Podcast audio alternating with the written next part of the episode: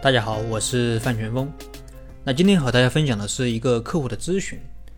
客户吴总，他是二零一二年开始创业的，他经营一家牙科诊所。二零一七年的时候，王主管加入。那吴总觉得王主管是非常的能干，希望给他做股权激励，让他主管这家诊所。那吴总好腾开手去开新店。但是在做股权激励的过程中啊，遇到两个问题。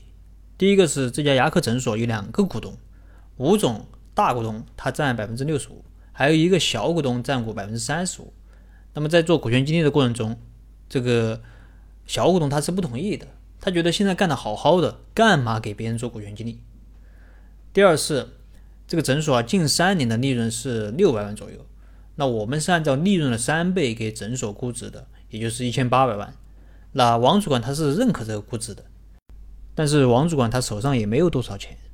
他的那点钱，他买不了多少股份，所以解决这两个问题啊，就成了这个股权方案的一个重点。那么，我们通过多次和两位股东以及王主管进行沟通，给出了这样的方案。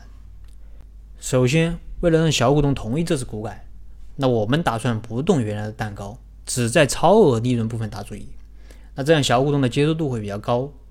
具体的方案是，如果利润达到了八百万，那么王主管可以得到超额部分的百分之二十。如果利润达到了一千万，那王主管可以得到八百万到一千万部分的百分之三十；如果利润超过了一千万，那王主管可以得到其中的百分之四十。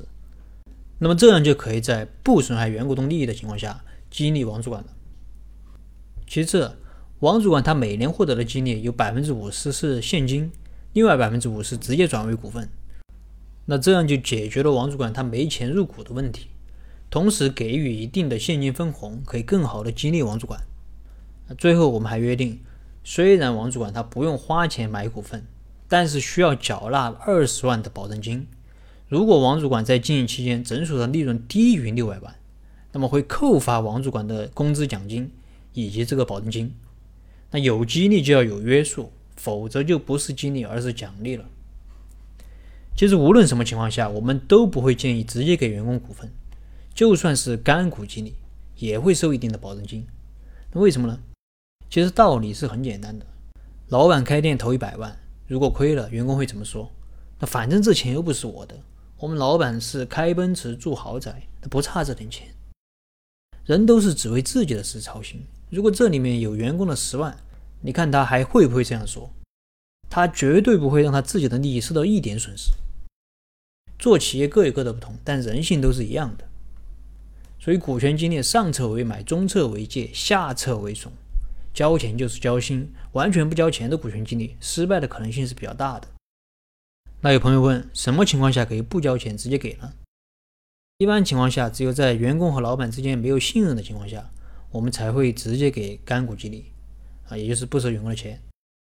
因为员工他不信任老板，当然原因可能有很多，比如说老板以前忽悠过员工。那么你这个时候让员工掏钱入股是很难的，你把员工逼急了，说不定员工会直接辞职走人。所以只有循序渐进的来，先给一点干股，等员工赚到钱了，和老板的信任建立起来了，再考虑收钱。呃，说回这个咨询，那我们通过这种超额激励的方案，在不动原股东蛋糕的情况下，对王主管进行了激励，这样既保障了原股东的利益，也激励了核心员工。那好了，今天的分享就到这里，也希望今天的方案对你有所启发。那如果大家有疑问，可以添加我的微信或者给我留言，我们再深入的沟通交流。